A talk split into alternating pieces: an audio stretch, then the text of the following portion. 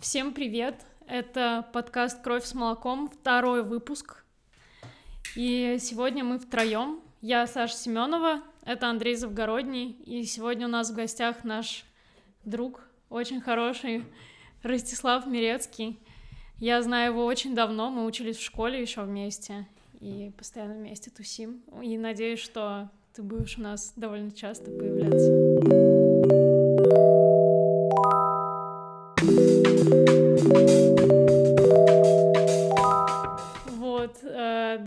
Андрей сегодня весь день страдает от похмелья. Да, это абсолютно ужасно. Тебе стало получше хотя бы чуть? Да, мне стало получше. Единственное, что я думаю о том, что я натворил вчера вечером, ночью. От этого мне плохо, но в остальном все отлично. А что ты натворил вчера? Я, короче, когда я пью, если я напиваюсь очень сильно, я превращаюсь в какую-то драма квин.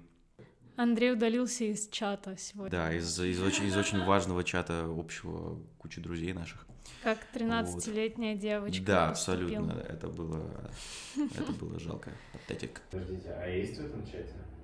Ты в этом чате? Да, Да, ты есть в этом чате. Теперь мне стыдно, что я даже не заметил отсутствия. Ну, почему? Почему? Это... Ты мучился с похмелья, я мучился, я боролся со сном. Ну как боролся, я проиграл за борьбу. Ну да. Я сегодня тоже весь день спала, потому что я уволилась вчера. У меня сегодня первый Да, день без да. работы. Теперь под нашими видео, похоже, перестанут писать, что Михаил Ходорковский эксплуатирует детей, потому что меня больше там не будет. Вот. Как ты об этом, как ты об этом чувствуешь? Я испытываю вообще смешанные чувства, потому что, с одной стороны, я прям, ну, знаю, что мне нужно немножко отдохнуть. Я вчера познала просто масштабы своего выгорания, когда я увидела вакансию продавца в «Мам, купи» и подумала, а может быть, мне поработать на такой работе, которая не требует, типа, сидения за компом 24 часа в сутки и постоянной работы именно над чем-то абстрактным, типа Я- нематериальным, вот. Но потом я вспомнила свою работу продавцом-консультантом и решила, что нет, все-таки, видимо, не для меня. Вот. Так что, с одной стороны, я рада, с другой стороны, страшновато, конечно, потому что, ну, у меня сначала я страдала, что я хочу уволиться, теперь я страдаю, что я не найду работу в ближайшее время. Я вообще должен признаться, что когда ты заговорила о продавце в «Мам, купи», э, я в каком-то смысле очень хотел, чтобы ты поработала так, потому что э, я, потому что вообще у меня часто возникает мысль о том, что вот как бы я тоже хотел поработать на какой-нибудь работе, кроме как э, программист, потому что я никогда не работал никем, кроме программиста. Ну, только там в девятом классе э, фото и просто корреспондентом в локальной какой-то газете у себя в родном городе. Вот. А я просто вообще не представляю себе, как, как выглядит любая другая работа. Но, может быть, только бармен, потому что у меня куча друзей барменов. Вот, все. Ну, я не знаю, у меня были, конечно, такие мысли, ну, заняться вот такой какой-нибудь работой, а в свободное время заниматься чем-то более творческим, типа вот ютубом или шить или что-то такое. Но я пока, пока не решила. Так что если у вас есть какие-то предложения для меня, пишите нам. Я с удовольствием их рассмотрю. Я каждое лето мечтаю о том, чтобы пойти устроиться куда-то работать грузчиком. Потому что мне кажется, что это, ну, как бы ты совмещаешь работу и физические упражнения. О, кстати, я- я как-то раз был на конференции в Питере, э, ну, на втором, кажется, курсе, и у меня совсем не было денег, и очень хотелось есть, типа, невероятно хотелось есть. Я взял себе на Jobs.ru, кажется, там на, на, на один или на два вечера небольшую халтурку, где я действительно грузил стекло. Вот, это было очень странно. Типа, это не очень приятная вообще работа, потому что как бы, когда ты занимаешься чем-то в зале, ты можешь, когда ты устал, перестать что-то делать. А тут, как бы, если ты перестанешь таскать эти здоровенные штуки, то, типа, ты получишь штраф или что-то в этом роде. Так что не, лучше, лучше не работать, лучше не работать руками. Ну, на самом деле, когда... Просто когда я работала продавцом-консультантом в топ-шопе, э, я тоже думала, что как бы сейчас я там, ну, подумаешь, э, весь день стоять на ногах, ну, как бы это же физические нагрузки, а не умственные. Да. Но на самом деле нет, просто тебя выматывает это ну, сложно сравнить, что сильнее выматывает, но как бы нет, после такой работы все равно я приходила лично выжатая, как лимон, и у меня не было сил ничем другим больше заниматься. А было какое-то ощущение удовлетворения от того, что ты делала? То есть как бы у этого был хотя бы какой-то фидбэк? Удовлетворение было от того, что мы, когда ты, ну, в общем, после того, как ты работаешь весь день и закрываешь магазин, у тебя уже нет покупателей. Во-первых, ты начинаешь э, поправлять все вешалки еще когда там последние несколько людей ходят, а потом, когда вы уже закрыли магазин, тебе нужно все выровнять вплоть до того, что расстояние между вешалками должно быть одинаковое. Mm-hmm. И все должно быть по, по размерам развешено. И я, как дикий задрот, я очень люблю такие штуки. Вот это доставляло мне дикое удовлетворение. Рай потому для что... человека с УКР. Да, я типа, у меня в детстве была любимая игрушка лет, наверное, шесть. Это просто с, как эти называются, булавки, которые с шариком на конце. В общем, у меня был вот такой вот набор, они были разных цветов, и все втыкались в эту круглую штучку. И я могла просто часами залипать, переставляя их туда-сюда, делая из них разные узоры э, с разными закономерностями и все такое. Поэтому, да, расстав... развешивать вещи ровными рядами — это то, что мне очень нравилось. Но не, не уверена, что я хочу заняться этим в ближайшее время. Посмотрим. Это опять же все к той же самой теме. Мы сегодня хотели поговорить, одной из тем было, э, насколько этично, если ты, например, программист или какой-то другой э, квалифицированный кадр, короче. Вот, насколько этично работать э, тебе на какие-то организации, которые ты сам считаешь не очень, э, не очень этичными. Например, если ты программист, каково это работать на Усманова или работать на Грефа, ну, то есть, типа, работать на Mail.ru или работать на Сбертех. Да, Андрей, каково это работать на Усманова? Да, вот в этом-то вся и проблема, что я сейчас работаю на Усманова. А, ну, то есть, не, я работаю на какую-то лайт-версию Усманова, потому что это Delivery Club, а, и они вроде как очень отдельные от общего, общекорпоративных каких-то э, мейловских штук, но все равно владеет э, Delivery Club Mail. И на самом деле работа, ну, то есть это довольно сложная тема, потому что с одной стороны, я боюсь иногда говорить некоторым своим знакомым э, или новым знакомым, которых я только встречаю. В основном новым знакомым, потому что, типа, старые знакомые, они обладают какой-то лояльностью по отношению к тебе. То есть, как бы ты все еще тот самый чувак, которого они знают, но при этом ты работаешь на Усманова. Новые люди, если ты им говоришь о том, что вот, типа, работаю на mail, некоторые реагируют достаточно не то чтобы, не то чтобы негативно, но удивляются и говорят, а тебе вообще ок, Братан, ты выбрал синюю таблетку. Да, типа, типа того. Но тут, но тут самая вообще большая проблема, она связана как раз, как раз таки с тем, что я никогда не работал не программистом, я не могу себе представить, что я когда-нибудь поменяю свою деятельность.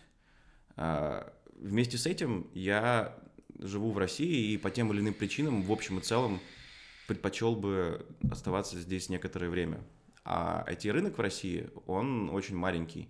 И поэтому, если ты хочешь заниматься в своей профессии какими-то определенными вещами, например, если ты хочешь работать на какую-то компанию, у которой много клиентов, потому что это вообще болезнь всей эти сферы, это 90% стартапов, которые не получают деньги ниоткуда, которые просто живут на какие-то первоначальные сборы или там на деньги инвесторов, с одной стороны. С другой стороны, у тебя есть большие компании, которые, у которых есть э, нормальный доход, нормальная бизнес-модель, но владеют ими в основном какие-то упыри. Людоеды. Да, упыри и людоеды. И, короче, очень-очень сложно делать этот выбор. То есть ты хочешь расти в профессиональном отношении, ты хочешь заниматься чем-то более э, значимым, чем-то, что хотя бы как-то влияет на то, как люди живут. Потому что, не знаю, там доставка еды – это довольно важная вещь. Когда у меня появились хотя бы какие-то деньги, я перестал делать две вещи. Я перестал ездить на метро и перестал готовить себе еду например. Вот. Но приходится работать на упырей. У тебя когда-нибудь были проблемы, связанные с тем, что э, ты говоришь, здравствуйте, я Александр Семенова, я э, корреспондентка э, Бахамедиа, и люди говорят, Какого медиа? Ну да, конечно. Типа, это мешает? То есть, в смысле, я понимаю, что это может быть... Мне вообще без разницы. Тебе без разницы, но это мешает ли работе? То есть, бывало ли так, Работе что люди... мешают люди, которые, наоборот, знают, что такое МБХ-медиа, и не хотят из-за этого разговаривать, потому что у них есть уже какое-то предубеждение по отношению к типа к нему даже даже может быть из-за названия просто, а не потому что они там читали, что пишет МБХ-медиа. То есть получается, на самом деле, у тебя ровно такая же ситуация, как у меня, потому что тебя есть очень маленький пул э, условно оппозиционных э, медиа, в которых можно, в принципе, работать. Вот, если ты хочешь продолжать работать журналистом, то в какой-то момент ты просто столкнешься с тем, что ты, типа, перебрала все места. Ну нет, не обязательно. Во-первых, новые места появляются постоянно, типа small media, много разных интересных, вот. А во-вторых, не обязательно же Типа, что значит оппозиционное? Я понимаю, что это значит, но как бы я рассматриваю для себя не только варианты оппозиционных медиа, но и все что угодно. Людоедских или просто деполитизированных? Ну, в РТ я бы не пошла работать, несмотря на то, что периодически вижу оттуда вакансии, вот там бы я работать не стала.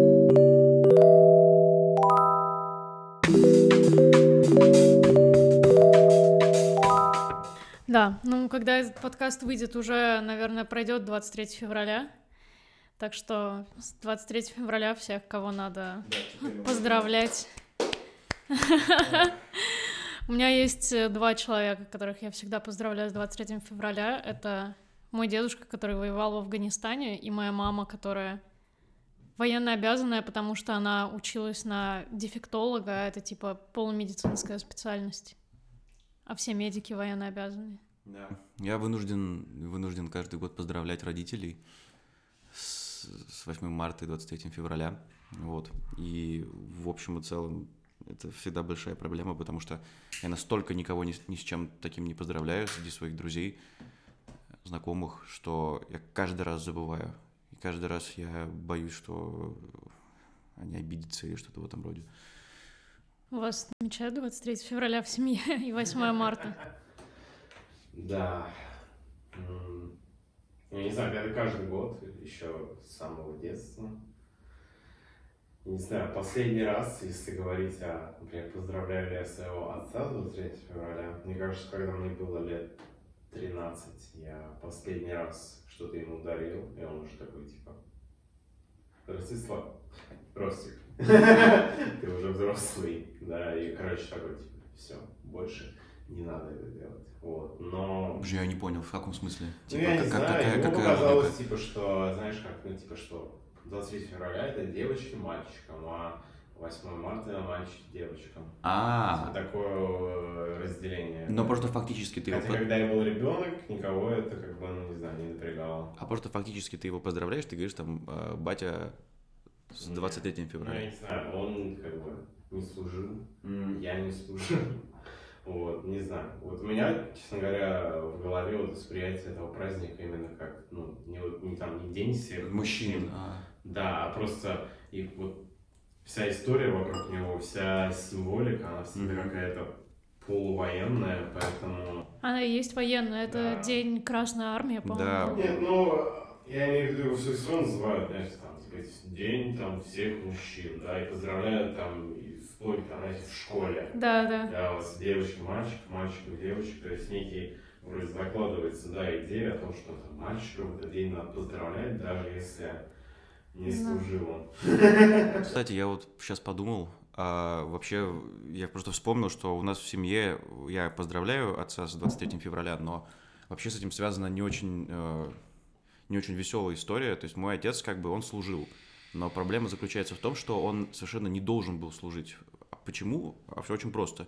Как бы он родился там в какой-то деревне э, под Пятигорском, э, был таким продиджи боем, э, и его после того, как он занял, занял какое-то занял какое-то какое место на Всесоюзной Олимпиаде по, кажется, физике, его МГУ после девятого класса э, позвал, типа, поехать в интернат при МГУ. Вот. И отец поступил, собственно говоря, на физфак, и отлично там учился, но потом случился тот самый год, или там несколько их было этих годов, когда кажется, был какой-то недобор или что-то еще в этом роде. И из самых топовых вузов забирали в армию э, мальчиков, вне зависимости от того, как бы учились они или нет. Вот. И это было супер не здорово, потому что... Во время войны в Афганистане было, наверное, или нет? Нет, почему? А, ну ладно. Мой отец 67-го года рождения. Типа, это конец 80-х, кажется. Ну, она в 89-м закончилась. Ну, не знаю. Отец точно не, не служил в Афганистане. Вот, там просто забирали, просто забирали э, людей из МГУ, из Бауманки, кажется, с некоторых направлений. В общем, много откуда. Пришел на пары, уехал на плац. Ну, это фактически, ну, это почти что так и было. То есть, с одной стороны, ему служилось в общем и целом хорошо, потому что он был в радиовойсках и там занимался тем, что обеспечивал связь между там, офицерским городком и, собственно говоря, частью. Вот, но для него это был большой удар, потому что он был довольно такой, типа, не, не, нежный, умный мальчик. Вот, поэтому как бы вроде как мы его поздравляем, но вроде как он, извините, срать ебал эту армию и совершенно не, не хотел служить. А вас в универе поздравляли с 23 февраля? А, ну, на первых курсах, да, сейчас нет, сейчас все забили. И слава богу. Ну, потому что когда у вас это типа три мальчика на группу, 10 мальчиков на весь факультет, на весь курс, а у вас там 130. Это странно. Ну, не знаю, Generation Z не празднует, походу, уже эти праздники. Не слава богу. Слава да, богу. я согласен абсолютно.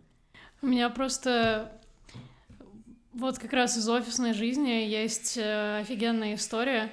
А, Когда я работала в одном большом рекламном агентстве, мы всегда поздравляли клиентов с э, гендерными праздниками, заказывали им подарки.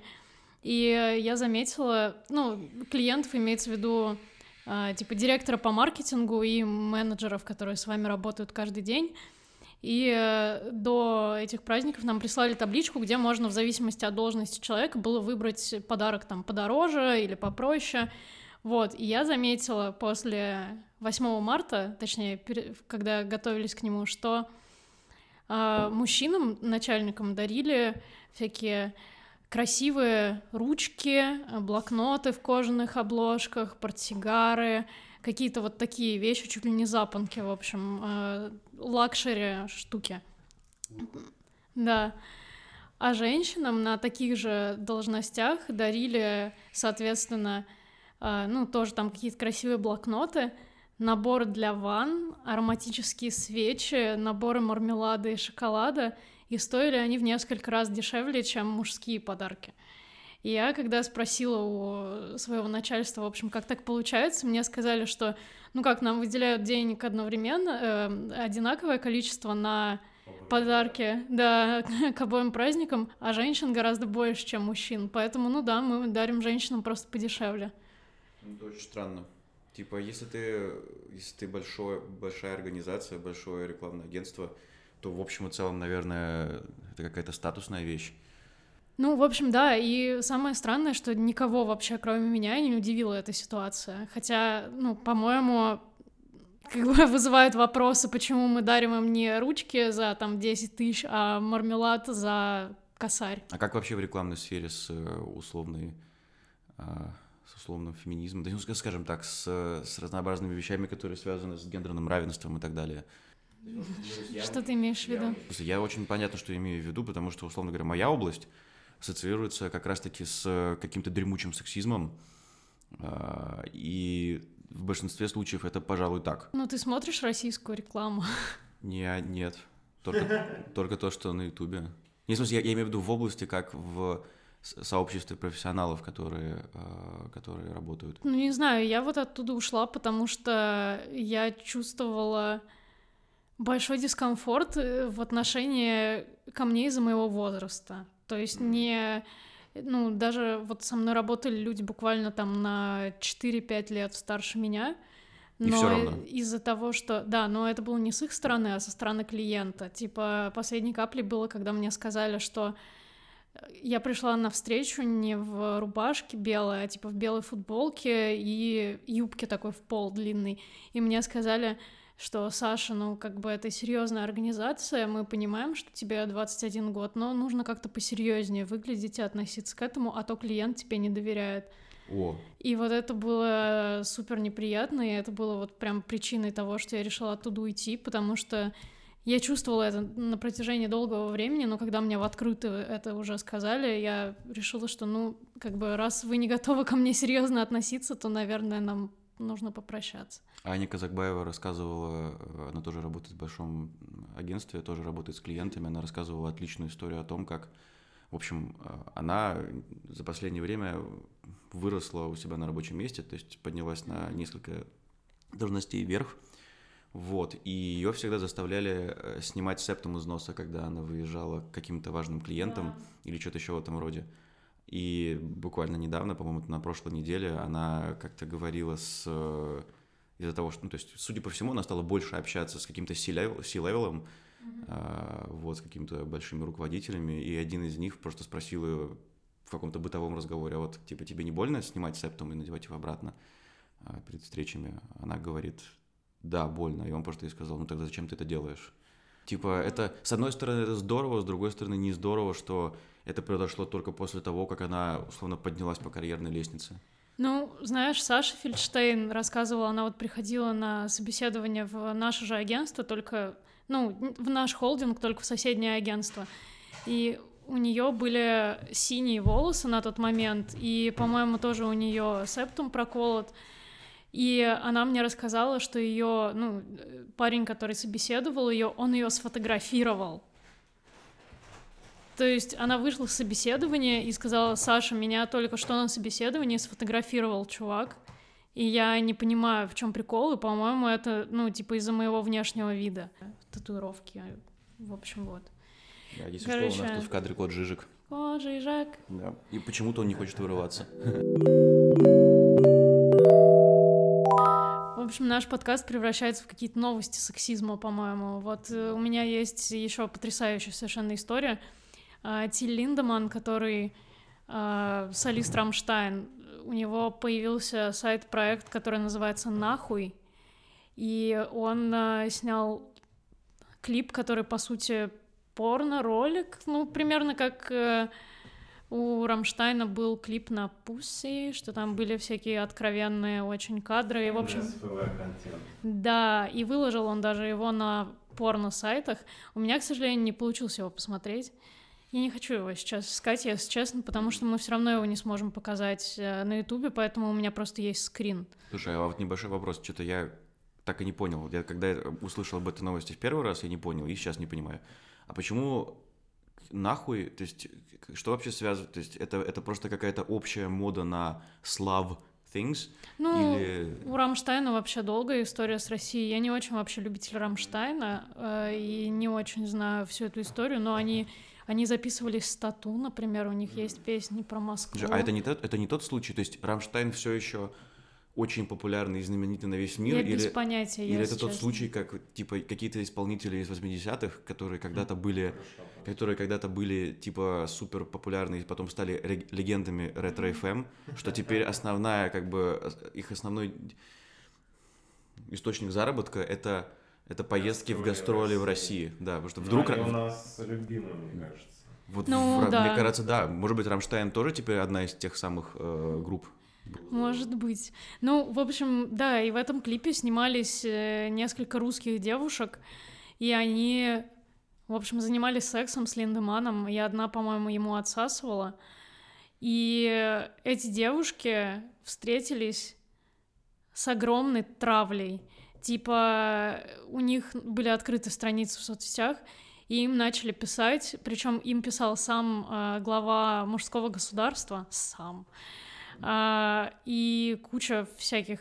Что такое мужское государство? Мужское государство — это такая организация, да, запрещенная. Его, ее глава отсидел по 282 статье, если мне память не изменяет. Ну, это... А это такие физкультурники, это, да? Это борцы за права мужчин.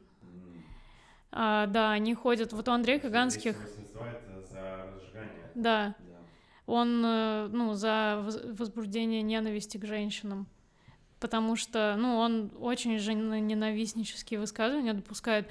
Но это, короче, опять какая-то тема с инцелами, мне кажется, потому что у них, ну, вся риторика про то, что женщины — это просто куски мяса с дырками и все такое. Но их главное, они типа политическое движение. Они говорят, что мужчины — это дискриминируемое меньшинство, и все в России законы, например, типа расположены больше к женщинам, что женщинами остаются дети при разводе, женщин нельзя посадить на пожизненное, женщинам меньше сроки дают в тюрьме и так далее. Вот, и еще мужчинам не дают колготки носить. Их начинают шеймить, если они... На, на, на. Подожди, то есть после того, как он осидел за разжигание по отношению к женщинам, он после этого еще возглавляет организацию под названием «Мужское государство». Ну, он до сих пор вроде бы, да.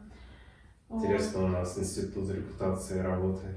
Да, и этим девушкам начали писать всякие дурачки, и школьники, вот мне особенно нравится тут коммент, я там покажу потом, там э, на аватарке просто типа десятилетний чувак, который спрашивает, зачем сосать лидманну? Это вообще... Слушай, кстати, по поводу института э, репутации, прости, возможно, для аудитории мужского государства отсидеть это не так уж и плохо, особенно за правое дело. Не сидел не русский. Не сидел не русский, да-да-да. Да. Думаете, у Тиля Линдемана после этого скандала есть шансы на получение э, квартиры где-нибудь в Саранске? Так это не политический скандал. Мне кажется, что мне кажется, что это скандал как бы низкоуровневый на уровне соцсетей и так далее. То есть не думаю, что хотя бы кого-то из тех, кто распределяет квартиры по устаревшим дряхлым э, деятелям культуры зарубежных государств, есть э, какие-то проблемы с тем, что произошло. Вот, им начали писать всякие вещи, типа «Дианон Шалава, заебись хуй сосать и ебаться чернильница». А что значит чернильница, я так и не понял. Я не знаю. Типа, я не понимаю содержание. Я не знаю, в, что они имеют в виду в этом контексте, потому что Тиль Линдеман вроде как немец. То есть, да, если бы... ладно, ладно бы это были огромные черные мужики, да, Тогда бы я... Тогда тем более... Типа... Тогда можно, да? Нет, во-первых, обидно, что ты это предположил.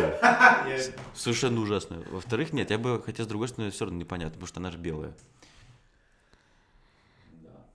Ну, в общем, да, а после этого еще и Залине Маршинкуловой, которая об этой истории рассказала в Твиттере, она админка канала «Женская власть» и феминистка.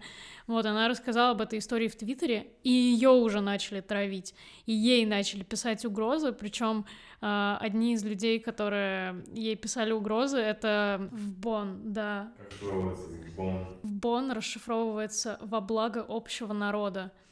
И это как пишет Сергей Тепляков из э, МБХ Медиа, это сообщество азербайджанцев, которые насильственными методами борются с теми, кто, по их мнению, оскорбляет достоинство нации. Например, они травили э, азербайджанскую э, модель бодибилдера, ну, типа, очень красивая, накачанная девушка, которая фотографируется, ну, как бодибилдер. Ей они писали, что не создавай себе проблему, а то охота на тебя усилится, поверь. Многих так приучали, и тебя приучить нам не проблема. Как в Бон, связанный с стилем Линдемана. Они... Как они попали вообще во всю эту историю? Я не очень уверена, возможно, у Залины Маршанкулова азербайджанский корни, а может быть и нет, может быть они просто как Карфаген уже, типа, без разбора, ковровыми бомбардировками всех, всех кто им не нравится. То есть, условно, базовая связь такая, что был, был медиаповод, по нему, по, по, не, по нему высказалась э, Залина. Залина, с которой у них, кажется, плохие отношения, они, они вроде в общем и целом к ней плохо относятся. Вот. И они прокатились по ней, как по человеку, у которого огромный охват. Ну, в общем, да, они выложили ее персональные данные в канал и написали, что она подлежит устранению, и вот предложили денег за фотографии ее избитой. За развоз мусульман больше предлагали. Да. Вместо нам... Кстати, вместо этого мы, вы бы могли совершить намаз. Но больше всего меня прикалывает в этой ситуации. Залина, кстати, она уже обратилась в полицию, и защищать ее будет адвокат Светлана Байтурина. Она очень крутая и защищала фигурантов московского дела. И вообще, короче, респект Светлане Байтуриной. Не думаю, конечно, что полиция по этому поводу сработает, потому что они-то просто со сталкерами не умеют обращаться, так еще и с интернетом. Мне кажется, для практически всех полицейских то, что ну, вот такое, типа, в интернете угроза, это вообще несущественно. Я вспоминаю историю Дарьи Совы, которую, типа, караулил какой-то чувак у подъезда и выкладывал фотографии ее машины и фотографии ее подъезда и всячески показывал, что он ее преследует. И она, я помню, она обращалась в полицию, и, ну, в принципе, все, что она получила, это было, типа, вот когда он что-нибудь сделает, тогда и приходите. Слушай, когда мы встречались э, в прошлый раз, ты сказал, что я не совсем права в моем сегменте, моем, нашем сегменте про кето-диету, мясную диету Джордана Питерсона, вот это вот все.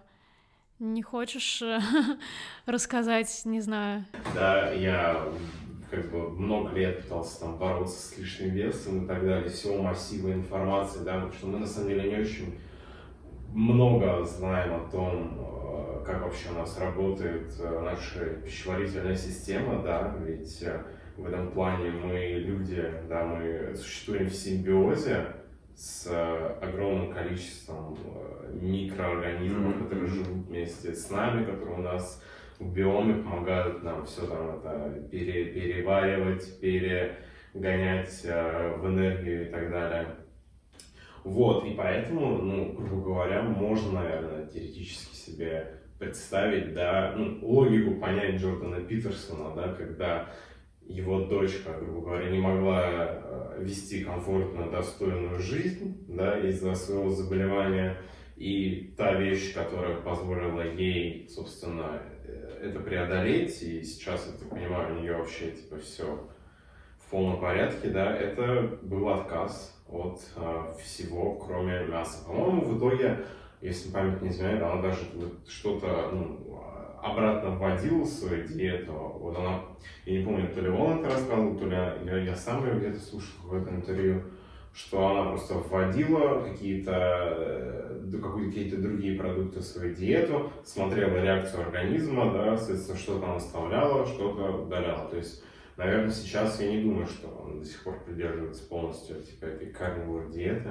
Mm. Вот. Но я бы просто еще, наверное, поделился из своего личного опыта. Да, я, получается, вот, э, хищническая диета, если так подумать, это частный случай вот этой кето-диеты, да, mm-hmm. то есть вот для наших э, слушателей кето-диета – это диета, в которой у тебя вместо углеводов источник энергии в твоей еде это жиры. То есть ты приучаешь свой организм, ты полностью исключаешь, ну или там сводишь типа 40 грамм в день, можно углеводов mm-hmm. максимум, чтобы не выходить, да, вот это состояние, когда у тебя организм на жирах функционирует, называется кетозис. Вот, и хищническая диета это как бы частный случай вот этой кето-диеты, mm-hmm. потому что, ну, то, та же самая история, ноль углеводов, ноль максимум жиров, вот, получается, я вот полгода, когда жил в Норвегии, там э, очень все дорого. Вот, и поэтому я в итоге понял, что, ну, это вот, я питался, короче, мясом, потому что мне не было там разницы, я покупаю там, макароны или я покупаю там, кашу или мясо, там, это все мне выходит примерно одинаково. Mm. И я реально полгода практически, ну, это не было там только, только мясо, там были еще какие-то, не знаю, там овощи по мелочи всякое. Но базисом было именно вот говядина на протяжении типа, ну, нескольких месяцев подряд. Ну и сказать, что... Ну я молчу о том, о том, что я вес там типа забросил так столько, сколько никогда в жизни у меня не получалось, я годами мучился. Но я себя еще и чувствовал после всего этого просто офигенно. Но самое причем забавное, я подхожу к концу своего монолога, а самое интересное во всей этой ситуации это то, как ты потом как бы некоторые люди нормальные, не как я, да, они там постепенно могут э, вводить какие-то какие-то другие продукты там, с углеводами обратно. А такие, а вот у меня, к сожалению, я сталкивался с тем, что ты вот на этой диете сидишь, сидишь, сидишь, а потом оп, и в один день чипсы какие-нибудь там, мороженое, еще что-нибудь, третье, четвертое, а на следующий день ты просто умираешь. У тебя, у тебя просто, во-первых, у тебя все болит, то есть, я не знаю, это супер странная реакция. То есть, ты прям чувствуешь каждую мышцу, не знаю, своего mm-hmm. тела, все суставы. Как будто, знаете, вот как будто ты э, позанимался, у тебя был длинный перерыв после тренировок, да, и ты позанимался, mm-hmm и на следующий день вот просыпаешься, у тебя все забито, но это вот то чувство, когда вот не, бывает по-приятному, mm-hmm. да, когда у тебя забита мышца, ты чувствуешь, там, что ты хорошо занимался, а бывает, когда ты чувствуешь себя разбитым, тебе mm-hmm. просто хочется лежать и ничего не делать. Как бы зависимость была прямая, то есть вот ты сидишь на кето-диете, сидишь, сидишь, сидишь, потом ешь э, Потом друга срываешься там. Да. И, и, и, и, и гарантированно в твоем случае на следующий день ты чувствуешь себя плохо. Ну вот у меня, да, я за собой такой паттерн однозначно подмечаю. Причем самое забавное это то, что мне кажется, э, из-за того, что ты как бы до этого очень часто налегал на сладенькое, да, потом ты этого не делаешь, а потом вот так у тебя происходит такая ре- реинтродукция, это практически как, знаете, такая зависимость. Mm-hmm. Ты начинаешь с одного пирожочка, а потом рука тянется к второму и к третьему, и ты вроде, да. тебе вроде, ты уже чувствуешь себя, я говорю, хуже, да, ты прям чувствуешь, как тебя от этого, как организм такой, нет, пожалуйста, не надо, но мозг хочет еще сладенького. Блин, ну у меня вообще, я понимаю, что у меня просто сахарная зависимость, я не могу пить кофе, и поэтому я пью колу. И я просто сахарный наркопотребитель. Мой наркотик — это сахар. Хочу вам показать, э, насколько я люблю колу и вообще сладкие газировки. У меня есть мой любимый сегмент на RTVI, в который позвали как-то Диму Швеца рассказывать про то, насколько он любит газировку. я, я никогда не встречала людей, таких как я, которые бы пили газировку просто постоянно, all day, all night. И увидев этот сегмент, я поняла, что я такая не одна. Еще есть Дима Швец. И это, мне кажется, уморительно. Дима, здравствуйте. Здравствуйте. Скажите, пожалуйста, сколько вы выпиваете э, газированной сладкой воды, это не обязательно должна быть кола, в день? Я стараюсь по две банки как раз выпивать, чтобы вот... Две банки? Это во время ну, еды, да. это просто как напиток, это стало привычкой, потому что как это выглядит, как выглядит употребление? Ну, я люблю гулять по улицам и пить газировку. А, желательно разную. Не обязательно Кока-Колу. Мне нравится, чем более термоядерный вкус, э, чем более она ядовито выглядит, тем мне больше нравится. И сколько вы уже практикуете такое питье? Ну, я не знаю, может быть, может быть, лет 15. Вау. Вы чувствуете какие-то изменения э, собственного здоровья? Вы проводите обследование ежегодное? Да, я чувствую изменения в собственном здоровье, но, собственно, я же, я же не только газировку употребляю из вредных веществ. Э, там, э, я курю, употребляю алкоголь. Конечно, мое здоровье очень расшатано. Окей, okay, такой вопрос. Вас эти исследования пугают, или вы считаете, что, в общем-то, газировка не так, не так страшен черт, как его малюют? Нет, почему я верю ученым? Я думаю, ну, они бы не стали просто так глупости говорить. Они же, наверное, там умные люди проводят исследования. И исследований много, и они все в чем-то сходятся, по крайней мере, в том, что это вредно. Я думаю, это более или менее доказано уже, какой смысл э, опираться. Татьяна. Ну да, в общем, мне кажется, что Дима Швец абсолютно великий, и я рада, что я нашла такого собрата по пищевым привычкам, который тоже пьет колу без остановки и любит чем кислотнее газировка, тем лучше. Я вот э, точно так же считаю. Слушай, ну я раньше тоже пил. А... Мне кажется, я вот так сказал, а, может быть, я пил ее не каждый день, но если я пил, я пил ее часто, то это, мне кажется, где-то было типа по две полторашки типа пепси какой-нибудь, но она, правда, была без сахара. Вот, поэтому я не знаю. И все равно не очень хорошо. Я, правда, не очень знаю и не очень понимаю, если честно. То есть, как бы есть это вот понятие diet coke, да, она вроде там э, меньше калорий, все дела, но я совершенно не уверен в том, что это меньше, вред- ну, то есть... Это напиток изначально для людей, у которых диабет. Есть Там это- сахарозаменители. Да, это кола, газировка доступная для них. А то, что ее мар- маркет продают, да, а, маркетинг, маркетингируют, да, как э, диетическую, ну да, в ней нет калорий, но она все равно этого не становится менее вредной, все равно. Я думаю, все, все, все, все в детстве отмывали ванну кока-колой. И я не отмывал в ванну Кока-Колой. А что, это работает? Блин, слушай, да, я ездил а, в детские лагеря. И где-то раза два там, в общем, мне попадались не самые приятные а, ванны с довольно э, плохо выглядящими, так сказать, ржавыми душевыми кабинами. Но ничего, мы с ребятами ходили в магазин, покупали там колу, немножко тряпочек, просто заливаешь и трешь. И все, и просто. У меня есть очень э, странная и грустная новость. Э, Я в последнее время очень много встречаю проявлений ксенофобии. Э, Ну, то есть то, что в России нет расизма, ну, это очевидно миф. В России расизм есть, и его очень много, просто он не по отношению к темнокожим людям, хотя он тоже есть. А, в общем, в последние несколько недель из-за всей истерии с коронавирусом просто дикая истерия по поводу китайцев. И вот сегодня появилась новость, что под Курском убили китайца, который находился там на карантине. Гражданин КНР, которого ранее госпитализировали с подозрением на коронавирус, погиб от рук убийцы в Железногорске Курской области. Мужчина был на 4 дня помещен в стационар, где у него нашли ОРВИ. 17 февраля китаец выписался и был убит. Но местные власти говорят, что это никак не связано с тем, что он китаец и что у него было подозрение на коронавирус, что это просто случайное стечение обстоятельств.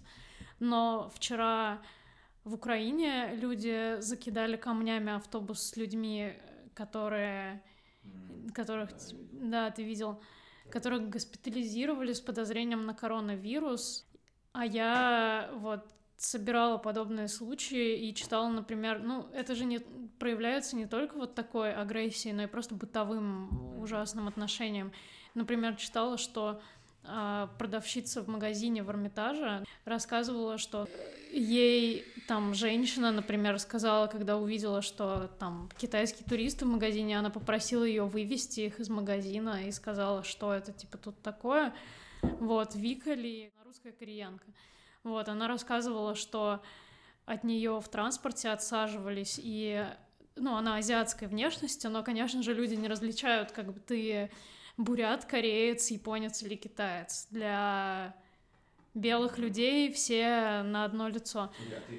Мне просто очень интересно. А, условно говоря, а, поведение, то есть, разумеется, это ксенофобия, разумеется, это плохо. Просто мне интересно, можете ли вы представить себе вариант по сути такого же поведения, но в менее ксенофобной форме, потому что, условно говоря, представь себе, что, ну, то есть, ты э, слышишь о том, что в- вот в Китае происходит, э, разворачивается сейчас эпидемия такого-то вируса, от него умирают люди. А, как бы ты э, находишься рядом с человеком, который по... То есть понятно, что это довольно странное предположение, ну то есть ну, по, твоим, по твоему предположению является китайцем, да? А, имеешь ли ты, то есть начнем с, с самого базового вопроса, имеешь ли ты э, основания для того, чтобы беспокоиться за свое здоровье, в принципе? Да, конечно, но это... Ну, то есть у тебя могут быть опасения, но у тебя есть разные способы их выражать. Именно, я к тому же. То есть, условно говоря, в принципе, а, не знаю, отсесть в общественном транспорте от человека, о котором ты думаешь, что по тем или иным признакам, набор самых признаков может быть довольно э, ксенофобным, но неважно. В принципе, ты можешь отсесть от такого человека, но просто сказать ему э, перед этим, что прости, пожалуйста, я не хочу как бы тебя как-то обидеть или что-то в этом роде. Э, Ты переоцениваешь людей, мне кажется, никто не будет так говорить, Андрей. Я, в смысле, я как раз-таки понимаю, что никто не будет так говорить. Я просто к тому, что само поведение, сам акт, само действие, отсесть от человека или посторониться человека, про которого ты думаешь, что он может быть э, носителем э, того или иного заболевания, оно как бы, то есть довольно странно, довольно странно обвинять людей в том, что у них появляется такая мысль. Я к тому, что выражать это можно было бы иначе. То есть ты можешь делать все то же самое, но не сделав человеку ужасно неприятно. Но это проявляется не только так. Например, вот лыжню России в Екатеринбурге пришлось изменить маршрут и ее из-за того, что местные жители э, протестовали, из-за того, что ее маршрут проходил по территории санатория, куда привезли э, ну, туристов из Китая на карантин. И они испугались, что, видимо, они, пробегая мимо здания на лыжах, они смогут заразиться коронавирусом, да, хотя людей, собственно, без подозрения даже на коронавирус туда помещали. И организаторам пришлось изменить маршрут э, из-за вот таких вот настроений. Ты говоришь про то, что они проезжали мимо, и я, кстати, мне правда было это интересно. Я видел видео из Китая, где по улицам ездили, короче, дроны, которые распыляли какую-то, какую, да, дезинфицирующую штуку. Мне вот интересно, для них, судя по всему, это действие казалось осмысленным. То есть ты пускаешь дрона по улице, и, судя по всему, они не просто так тратили свои деньги, они так думали. Они решали какую-то проблему. Но я совершенно не уверен в том, что распыление какой-то э, херни на улицах может решить проблему с коронавирусом. Слушайте, я вот сейчас вот что про эту ситуацию подумал, наверное, про отсиживание людей. Вот я бы так сказал. Очень странно. Я попытался ситуацию в голове следующим образом с одной стороны, как бы ты в определенной степени, как бы, это рациональное поведение. Да, я об этом да? Но, на мой взгляд, странно э, пытаться оправдать э, людей, вот, что, мол, это рациональное поведение. Вот этот человек, который отсаживается от этого человека, вот, я предположу, что у него, например, маски, скорее всего, на лице в момент совершения да. этого акта не было. То есть человек, грубо говоря, реально-то, начиная свой день с утра, выходя из дома, он не задумывался о том, что, о боже, мне надо бы как-то предохраниться от коронавируса. Да. так. Но потом в течение дня он сталкивается, да, вроде как... С азиатами. С азиатами и такой, ой-ой, ну, это... Я хотел сказать, я не пытаюсь оправдать, э, то есть мой тейк был не про то, чтобы оправдывать тех людей, которые отсаживаются молча от э, людей, которые имеют азиатскую внешность в общественном транспорте, я говорю, это плохо. Я говорю, что внутри, как бы в самом центре этого поведения есть нечто рациональное, но выражать это нужно совершенно иначе. И уж, и уж да, наверное, если ты так беспокоишься, то надевай маски, хотя тебе это не поможет.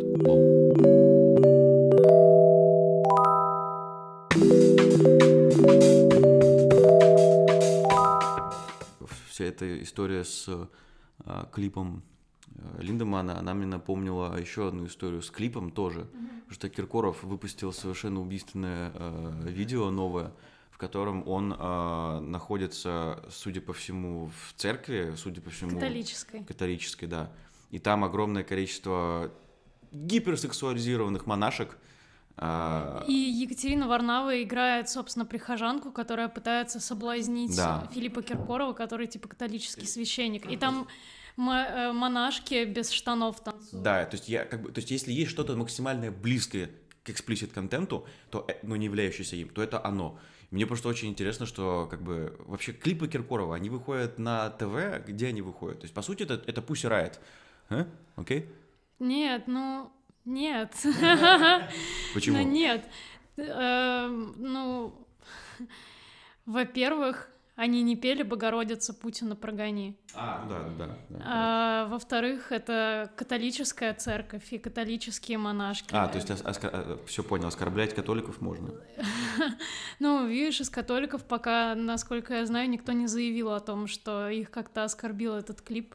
Как это говорит о католиках? Не знаю, наверное, никак. Ну, просто в клипе не упоминались маленькие мальчики, поэтому им много. Mm, действительно. Да, сексуальные прихожанки, в общем, почему? То есть главное, главное больное место э, русских верующих — это Путин, а главное больное место а, католиков — это маленькие дети.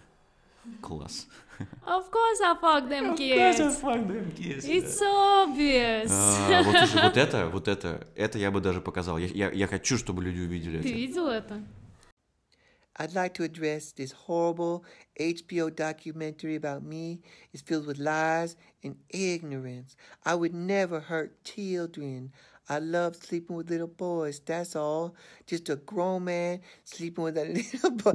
Of course I fuck them kids. Come on. It's so obvious.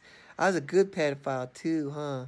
I built a whole amusement park and a candy store. And I say, you kids like candy? And they'd be like, yeah, yeah, we like it. I'm like, yeah, you like it? Yeah, okay. Yeah, well, tell your mom to get the fuck out of here. Tee. Then they did. I was like, oh, shit. Didn't y'all notice I only slept with little cute boys? Not little girls. Not little ugly boys. Just cute little motherfucking tight ass mm, mm, boys. Well, better get back to heaven. I got in because I apologized right before I died. Damn the rules. Bye. Damn the rules. Bye. Знаете, что меня больше всего удивляет во всей истории с Майклом Джексоном? Да. Это, я не знаю, вы когда-нибудь смотрели а, приходы Макалея Калкина на Red Letter Media? Да. Вообще его интервью последнее и так далее. Ну, то есть он же вроде как один из мальчиков, которые тусили с Майклом Мгм. Джексоном, ну и он вплоть до сегодняшнего дня о нем положительно отзывается. И вот В даже... этом нет ничего странного, скажу я тебе. Потому что, ну, ты не смотрел документалку, да?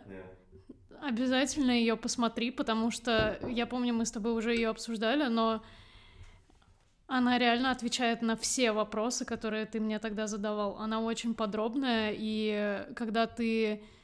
Ну, вот мы посмотрели первую часть. Хотел, хотел сказать, что я долгое время избегал смотреть эту документалку, но когда я посмотрел, я могу гарантировать тебе, во-первых, это просто классный контент, во-вторых, у тебя правда, ну, то есть у тебя будет вся информация для того, чтобы у тебя было свое собственное мнение. Но в итоге не особо спойлеры, почему Магали Калкин исключение. Потому что он тогда был уже очень известным ребенком. Да, то есть он отличался от всех остальных детей тем, что э, у него была своя собственная известность. Да, слава, э, потому что Майкл Джексон, ну, для для родителей этих мальчиков Майкл Джексон тоже был просто недостижимой величиной, и то, что он снисходил до общения с ними, было, ну, огромным инструментом груминга. А Макалей Калкин, во-первых, он снимался в одной рекламе, по-моему, с ним всего лишь, и, ну, вот несколько дней там работал на площадке, и в этой документалке как раз говорится о том, что э, Майкла он вполне вероятно не так сильно интересовал, потому что он не мог распространить влияние до такой степени на него, как на других неизвестных мальчиков. Кстати говоря, было даже интересно, когда я смотрел этот фильм, а, то есть он настолько продуманно грумил этих детей, работал с их родителями, что мне интересно даже вот что, какую часть в том удовлетворении, которое он получал от того, что он делал, занимал, собственно говоря, секс с детьми, а какую часть э, занимало осознание того, что у него действительно получается это делать.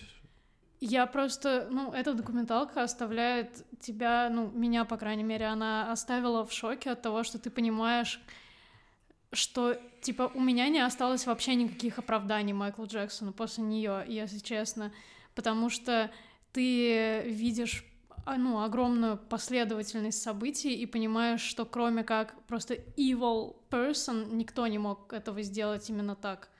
И это было... То есть я всегда как-то тоже избегала этой истории, что типа, ну да, ну было и было, но ничего не понятно.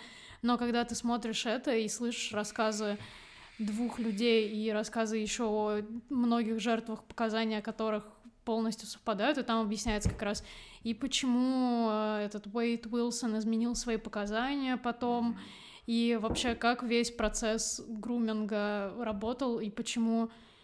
Ну и главное, почему вообще эти мальчики попали к нему в лапы, и почему, его роди... почему их родители были типа окей okay with it.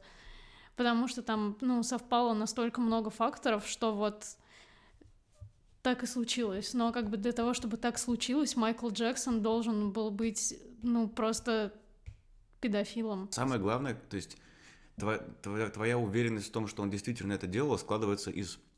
То есть ты думаешь, ну, всегда остается вероятность того, что все это неправда, да, в принципе. Но когда ты начинаешь оценивать вероятность по отдельности и вместе в совокупности всего того, что тебе говорится, о том, что типа к его спальне был огромный коридор с датчиками движения.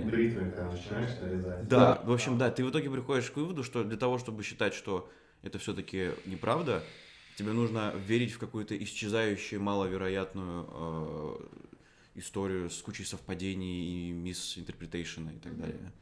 Я еще хотела посоветовать вот на ту же тему для того, чтобы, короче, если кому-то интересна вообще тема, очень странная фраза сейчас будет, если кому-то интересна тема педофилии э, и то, как, как это все работает и почему э, некоторые люди так успешно втираются в доверие к другим семьям и не только к детям, но и к их родителям. На Netflix есть, ну и не только на Netflix, наверное, где-то еще его можно посмотреть. Есть э, документалка, которая называется Abducted in Plain Sight. И это совершенно адская история про то, как, ну, в общем, была девочка, ей было что-то лет 12, по-моему, и э, к ее семье в соседний дом переехал мужик, который втерся, в общем, в доверие к ее семье, был образцовым просто там семьянином, все такое. Вот, потом он подцепил на крючок, в общем, вступил в романтические отношения с мамой этой девочки, потом э, вступил в романтические отношения с отцом этой девочки. В общем, он сделал все так, чтобы никто из них не мог, типа, come out по его поводу, потому что у него было, были инструменты давления на всех из членов семьи, и поэтому они как бы не рвали с ним отношения. Но он, в общем, он в течение нескольких лет грумил эту девочку и там вел себя как обычный человек только ради того, чтобы потом похитить ее. Он сказал родителям, что они поедут кататься, там что-то куда-то на пруд купаться или что-то такое. И, в общем, он ее увез и не привозил домой в течение трех дней, говоря, сказав потом родителям, что они типа загуляли и mm-hmm. что-то такое. А сам он накачал эту девочку, видимо, какими-то транквилизаторами, от чего она вырубилась. И она проснулась у него в фургоне, который был весь оформлен всякими мерцающими огнями, и она увидела, э, она услышала какой-то механизированный голос, который говорил ей, что ее похитили инопланетяне, и да, теперь э, для того, чтобы спасти Землю типа от полного уничтожения, ей нужно будет, когда она вырастет, выйти замуж за этого мужика и, и родить от него детей. И только так она сможет спасти человечество. А потом она увидела этого мужика, который лежит рядом с ней, и он очнулся и такой типа, ой, меня ударили по голове или что-то такое. И когда он привез ее обратно, эта девочка сама отговаривала родителей на него куда-то жаловаться, потому что в этой же записи ей говорилось, что если ты кому-то расскажешь об этом, то все, твоя миссия закончится, вся земля погибнет, как бы все Короче, после этого еще некоторое время их, скажем так, отношения продолжались, потому что она просто настолько была brainwashed, что не могла никому рассказать об этом, и долгое время еще не могла. Так что вот если вам интересно, как работает груминг и как люди втираются в доверие к своим жертвам, это вот очень хороший фильм, который это показывает. Теперь вы понимаете, насколько ценны были услуги, если так можно сказать, Джеффри Эпштейна. Да. Ну, то есть, условно говоря, цены в том смысле, что, как бы, если ты э, просто приветливый сосед-педофил, то для того, чтобы, собственно говоря, добраться до ребенка, тебе нужно очень много усилий на это потратить, скорее всего. То есть, как бы ты же не будешь заниматься типа просто тем, что там похитишь ребенка, потом тебя просто найдет полиция, и ну, ты, да. ты уедешь. Вот. А, собственно говоря, Эпштейн, судя по всему, делал именно то есть минимум, минимум усилий, максимум результата. Это все ужасно. Джеффри Эпштейн прямо как эта гирлянда. Не повесил сам себя. На этой ноте, мне кажется, можно закончить наш сегодняшний выпуск. Спасибо большое, что пришел сегодня к нам. Спасибо большое всем, кто смотрел. Подписывайтесь, ставьте лайки, жмите колокольчик и где-то там, да. И мы, как обычно, выложим в описание все тайм-коды и ссылку на наш телеграм-канал и телеграм-бота, куда пишите, пожалуйста, все, что вам хочется нам сказать. Мы с удовольствием это прочитаем и ответим. Да, и если это будет какая-то интересная тема, то мы с удовольствием ее обсудим. Да, да, и а, особенно я лично порадуюсь, если вы будете присылать нам голосовые сообщения и видеокружки, которые мы потом смогли бы показать здесь. Да, это так. Все, спасибо вам большое и до встречи на следующей неделе. Пока. Как говорил мой дед, я твой дед. Пока.